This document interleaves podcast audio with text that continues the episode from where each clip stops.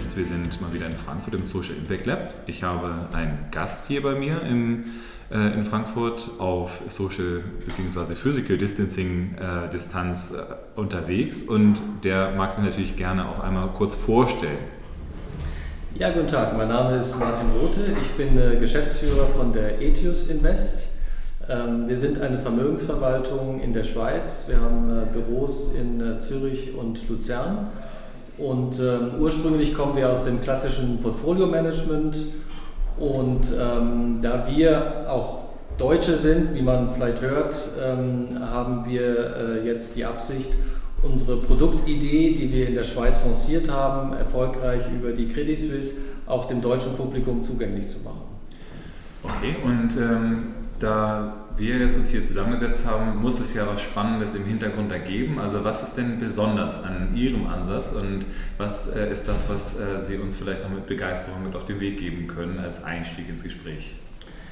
Ja, also wir denken, dass das große Thema ganz sicher ähm, äh, die Nachhaltigkeit ist, äh, was Umwelt angeht, äh, was gewisse soziale Standards angeht. Das sind viele Schlagworte und äh, es hat äh, sicher auch eine Zeit gedauert, bis diese Themen in der Finanzindustrie sich durchgesetzt haben. Ähm, ich persönlich bin starker ähm, Anfänger oder Bef äh, Anhänger, Befürworter äh, dieses Themas. Und äh, die Frage hat sich für uns gestellt, wie können wir unsere persönliche Ambition, also äh, Umweltschutz und so weiter, Themen, die uns interessieren persönlich, wie kann man das auch in die Finanzwelt rüberbringen? Und äh, so haben wir uns entschlossen, ein Produkt aufzulegen, was sich diesem Thema widmet. Und interessanterweise äh, haben wir festgestellt, dass es dabei extrem viele Missverständnisse gibt, über die wir gerne aufklären wollen. Und wenn man das dann verstanden hat, dann zeigen wir im zweiten Schritt, wie man dann im Prinzip das Beste aus dem, was man dann im Portfolio hat, wie man dann das Beste daraus machen kann.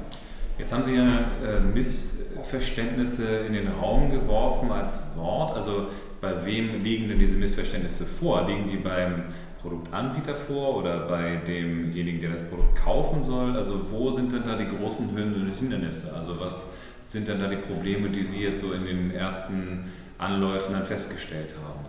Ja, also die, die, Probleme können einerseits bei dem Anbieter selbst liegen, dass er das Thema nicht richtig aufgreift und im Endeffekt etwas verkauft, was nicht wirklich der Realität entspricht. Einerseits, andererseits ist das Missverständnis auch auf Seiten der Investoren zu sehen, die ähm, ja vielleicht viel in der Zeitung lesen, viel mitbekommen, viel lesen, aber gar nicht genau verstehen, um was es da eigentlich geht. Und äh, das sollte eigentlich das Thema sein, über das wir äh, heute reden können. Wir wollen ähm, gerne mal ein paar Beispiele nennen, äh, wo man das Thema ESG, also auf Deutsch Umwelt, Soziales und äh, gute Unternehmensführung, ähm, es gibt auch eine interessante Studie von äh, Fontobel, die eben äh, ihre Kundschaft mal gefragt hat, wie bist du denn an solchen Themen interessiert und wie weit setzt du denn äh, dieses Thema tatsächlich schon in deinen Anlagen um? Und da ist es so, dass 73 äh, Prozent interessiert sind, aber nur 29 Prozent tatsächlich etwas umsetzen.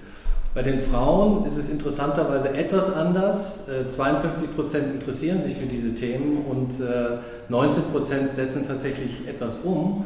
Und ja, man darf nicht überrascht sein, die Millennials interessieren sich natürlich am stärksten für dieses Thema und ähm, ja, an, an die 37 Prozent setzen tatsächlich auch schon Anlagen in diesem Bereich um.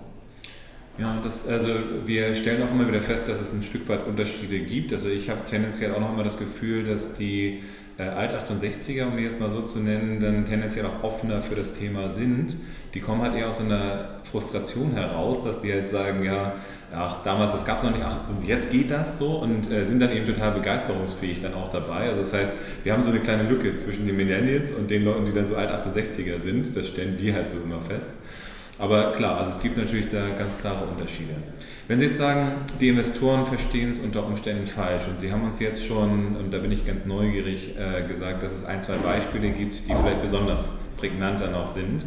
Was ähm, sind denn so klassische Beispiele, wo es Missverständnisse gibt? Vielleicht sowohl auf Investorenseite als vielleicht auch auf Produktanbieterseite. Haben Sie da irgendwas, was Sie mir aus dem Hut zaubern können?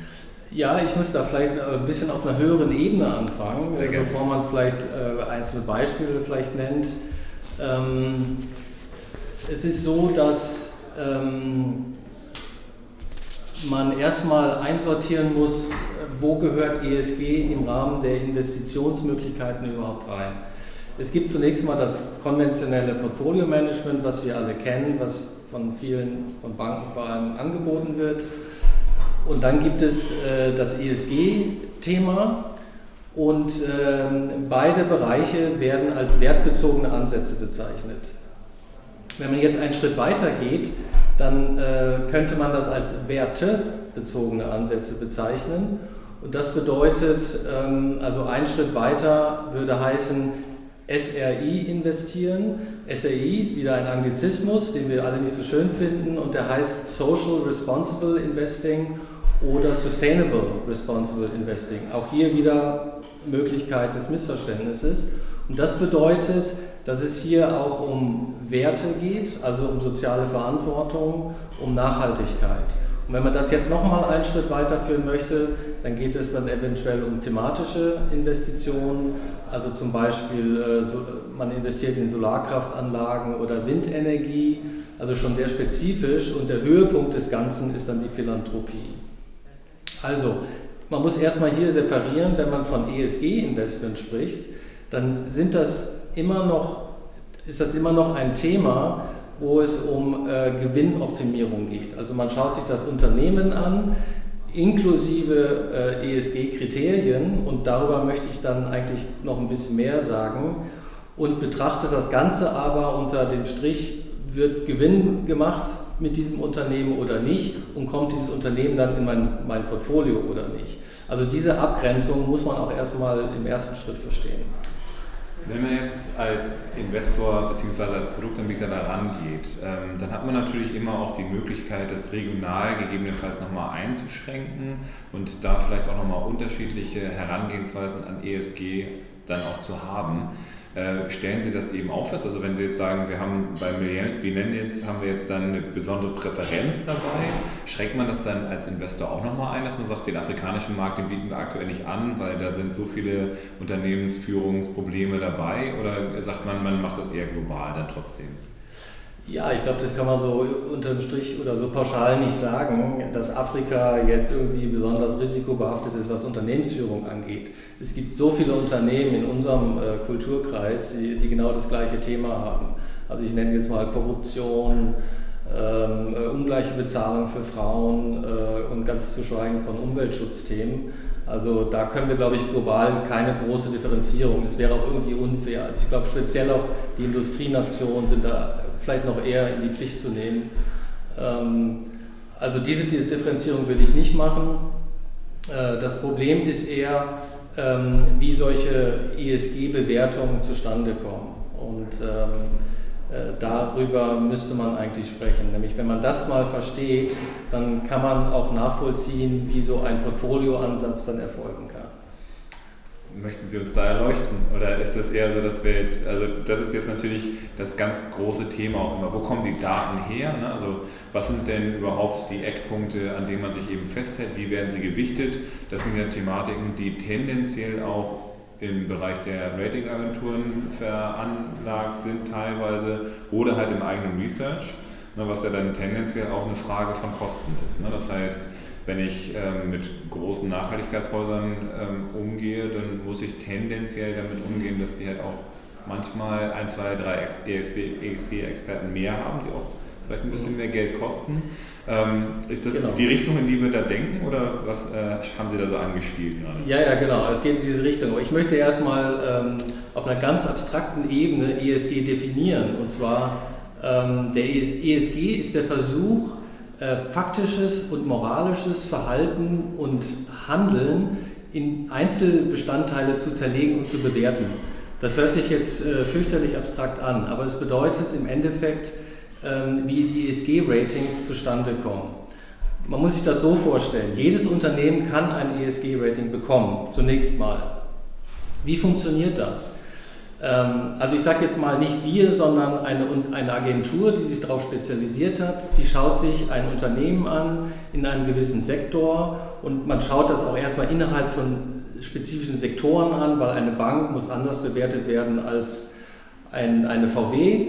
Ähm, und es wird eben Folgendes gemacht, dass geschaut wird, welche Chancen und welche Risiken hat denn dieses spezifische Unternehmen. Und dann im zweiten Schritt wird geschaut, wie werden denn diese vorhandenen Chancen und Risiken gemanagt, also von, von dem Management aufgegriffen. Und jetzt muss man sich vorstellen, es geht dabei um, um ähm, Daten, um Werte, ähm, die jetzt nicht Finanzdaten sind. Das heißt, die Problematik besteht schon mal darin, wie bekomme ich erstmal Informationen über gewisse Verhaltensweisen, Aktionen von diesen Unternehmen. Und zweitens, sollte ich diese Daten haben, stellt sich ja die Frage, wie bewerte ich das? Und ähm, da stellen wir fest, dass es auch ähm, ja, massive Unterschiede gibt äh, von Agentur zu Agentur. Ich nenne jetzt mal ein paar Namen. Eine der großen ist MSCI. Es gibt Thomson Reuters, Sustainalytics, die sich darauf spezialisiert haben. Und äh, wir haben mit großem, großem Erstaunen festgestellt, äh, wenn man zum Beispiel eine Microsoft oder eine Apple, Facebook, Namen, die wir alle kennen, mal anschaut, dass diese Bewertung, also diese Ratings, sei es jetzt im E, im S oder im G-Bereich, vollkommen divergieren. Unterm Strich ist es so, dass die Korrelation von diesen Agenturen, was ihre Ratings angeht, nur 0,3 0,3 beträgt. Ähm, Im Gegensatz dazu, wenn man jetzt mal Kreditagenturen sich anschaut, SP, Moody's, ähm, man kennt diese Ratings, da ist die Korrelation 0,95, was auch immer. Also da ist man sich sehr einig über die Aussage. Die Skala geht dann bis 1, ne? das heißt, äh, ne, wenn man 0,95 hat, dann könnte man höchstens nur noch 0,05 oben drauf haben, richtig? Genau. Und, und damit entsteht auch natürlich auch die Problematik, wie wir das in der Finanzkrise gesehen haben, wenn alle sich einig sind in eine Richtung und eigentlich stimmt das zugrunde liegende Modell oder Risikomodell nicht, dann kann eben sowas passieren, was wir 2008 gesehen haben. Also die gewisse Gefahr besteht natürlich auch. Aber wir sind noch in einem sehr frühen Stadium, wir haben keine Standards im ESG-Rating, deswegen sind diese Ratings sehr, sehr divergierend und sehr unterschiedlich. Und äh, das muss man von vornherein erstmal verstehen und sich schauen und erstmal anschauen, welche Agentur äh, publiziert dieses Rating und ähm, was steckt dahinter, was dann oft nicht so einfach ist. Aber um damit Ihre Frage zu beantworten, das Erlangen, das Erlangen dieser Information, das Verarbeiten dieser Information, das sind nicht finanzielle Daten, erfordert sehr viel ja, Manpower, Know-how und äh, ich glaube, die wenigsten Vermögensverwalter können sich dieses leisten. Aber es gibt dennoch Möglichkeiten, ähm, äh, um damit umzugehen, um dennoch einen vernünftigen Ansatz zu finden.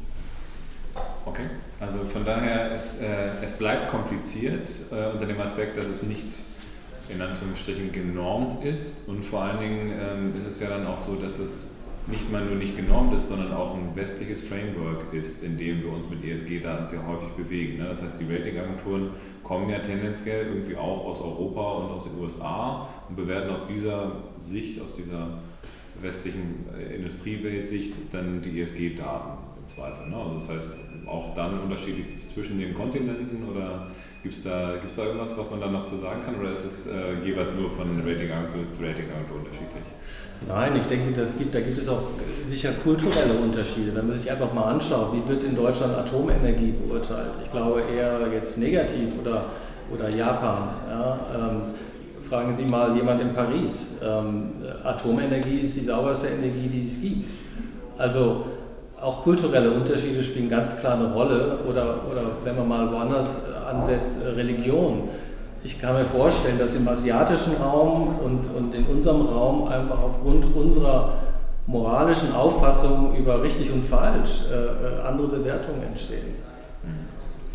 Okay, das heißt, ähm, wir haben jetzt so eine etwas abstrakte Ebene, wir haben jetzt ein Stück weit ein Problem umrissen um Dinge, wie gehen Sie an dieses Problem dann ran? Also das heißt, wenn Sie sagen, Sie wollen diese ESG-Daten durchaus irgendwie in die Bewertung mit einfließen lassen, dann, ähm, und Sie würden das jetzt ja nicht so groß vorher aufgebaut haben, wenn Sie jetzt sagen, Sie haben auch keine Lösung dafür, sondern Sie werden ja irgendeine spannende Lösung dafür haben, wie Sie da rangegangen sind. Genau.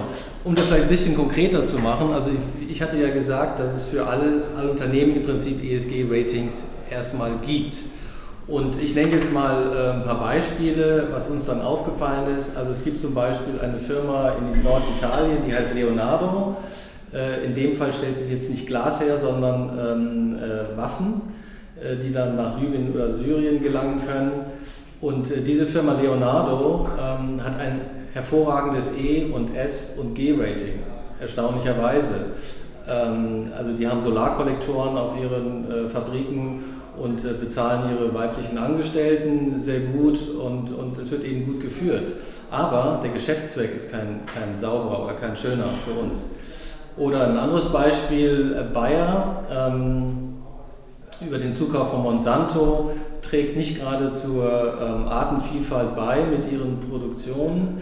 Ähm, ein anderes Beispiel, was, was ganz klar ist, Philip Morris, äh, Tabak und zum Schluss vielleicht noch ein, ein Beispiel, äh, Volkswagen hat zwar ein gutes E-Rating und S-Rating, aber die Governance, die Unternehmensführung hat natürlich massiv gelitten in letzter Zeit mit dem Dieselskandal. Ähm, aber dennoch, wenn Sie sich diese Firmen anschauen, werden Sie ein ESG-Rating finden, teilweise auch sehr gut. Auf der anderen Seite der Bilanz, ich nenne mal jetzt mal drei ähm, Unternehmen beispielhaft, die wir jetzt gefunden haben, die gut geratet werden oder die, ich sage mal, kein Problem haben äh, in diesem ESG-Kontext. Das ist Accenture, das ist ein Dienstleister, Unternehmensberatung oder ABB, Maschinenbauer aus der Schweiz. Auch Amazon. Amazon hat ein schlechtes Rating in dem Fall, ähm, aber ist eine gute Aktie. Also auch so ein bisschen schwierig.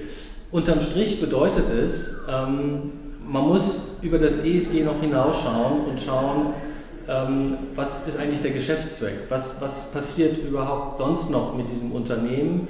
In welchem Bereich sind diese Unternehmen tätig? Und äh, wenn man das einmal getan hat, dann gibt es ähm, im Prinzip drei verschiedene Ansätze, die man im Portfolio-Management dann ähm, zugrunde legen kann. Ein populärer Ansatz ist, dass man sagt, man nimmt die äh, Best in Class, ähm, bedeutet, man schaut einfach pro Sektor, welche haben die höchsten Ratings und das ist dann immer relativ in ihrem Sektor. Also man könnte zum Beispiel das beste Ölunternehmen damit identifizieren, aber Ölunternehmen ist vielleicht nicht das, was wir wirklich haben wollen.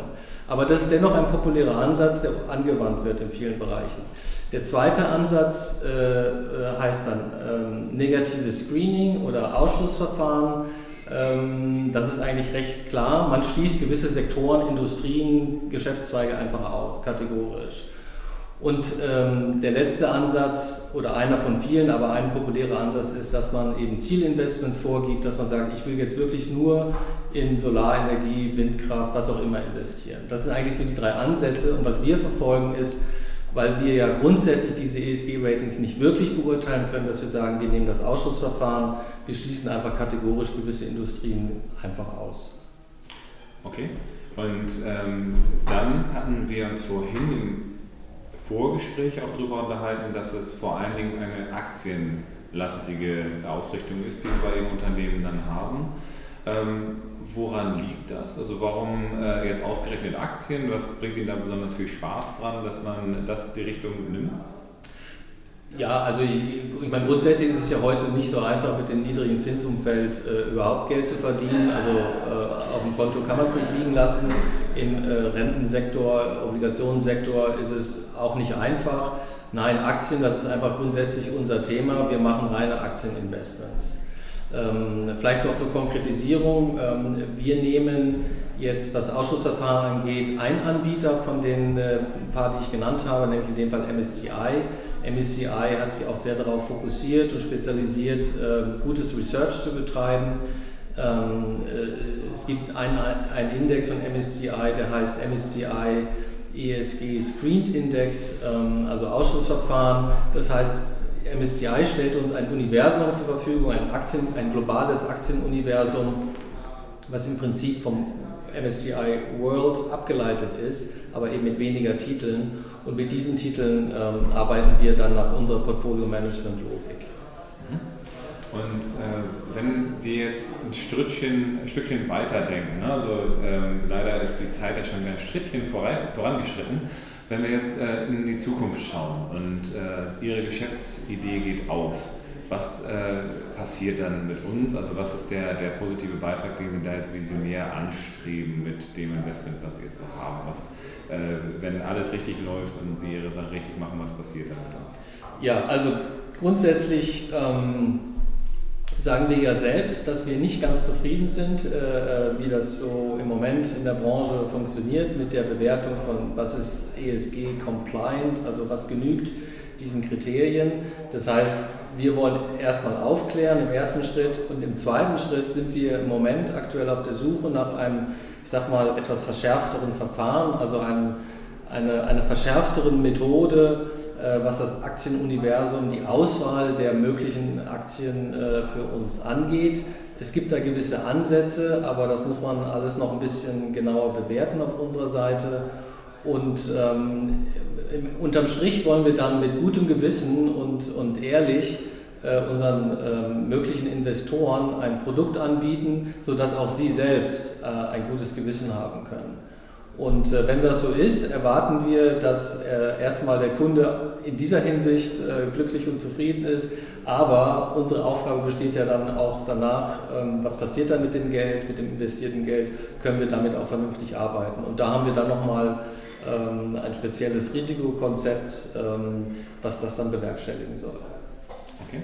Also das heißt, man äh, kann sich da vor allen Dingen auf die Ehrlichkeit in, im Umgang mit den Daten bei Ihnen verlassen. Das heißt, das ist das Ziel, dass man maximale Transparenz, soweit das äh, machbar ist im ESG-Bereich, dann fährt.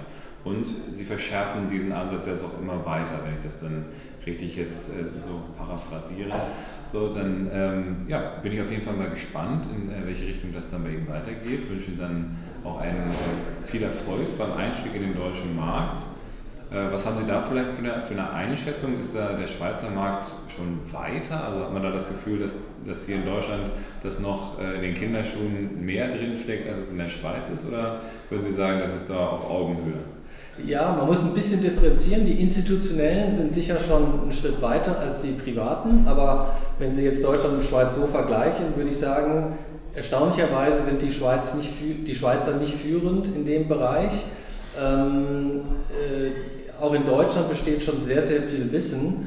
Und ich glaube, im Endeffekt hängt es ja auch damit zusammen, wenn wir uns wirklich auf das Thema einlassen und das ernst nehmen, bedeutet das ja auch irgendwo vielleicht, dass wir Privilegien, die wir mit unserem guten Leben haben, aufgeben müssen oder verzichten müssen. Die aktuelle Lockdown-Phase hat uns ja ein bisschen gezeigt, was das bedeutet. Und ich glaube eben, je wohlhabender ein Land ist, desto weniger sind vielleicht auch die Bewohner bereit, äh, sich auf dieses Thema einzulassen. Aber das wird äh, sicher noch passieren. Vielleicht ist es ja aber auch genau umgedreht, dass wir dadurch eben Lebensqualität gewinnen, dass wir mehr Nachhaltigkeit haben. Ne? Das heißt mehr Biodiversität, mehr grüne Flächen, weniger kaputter Wald und so weiter. Das ist ja das, worauf wir uns dann freuen können. Wenn der Ansatz funktioniert, dann wird uns das ja vielleicht noch blühendere Landschaften, wie das ja früher dann immer hießen hat in der, ähm, im Zusammenschluss von BRD und DDR dann blühen. Äh, mal gucken, wie, die Reise weitergeht. Ich bedanke mich auf jeden Fall ganz herzlich, dass Sie uns jetzt hier besucht haben im Social Impact Lab. Sehr gerne. Und äh, ja, wie gesagt, wünsche ganz, ganz viel Erfolg und äh, wir bleiben da auf jeden Fall in Kontakt und beobachten, wie Ihre Arbeit weitergeht. Vielen Dank, Herr.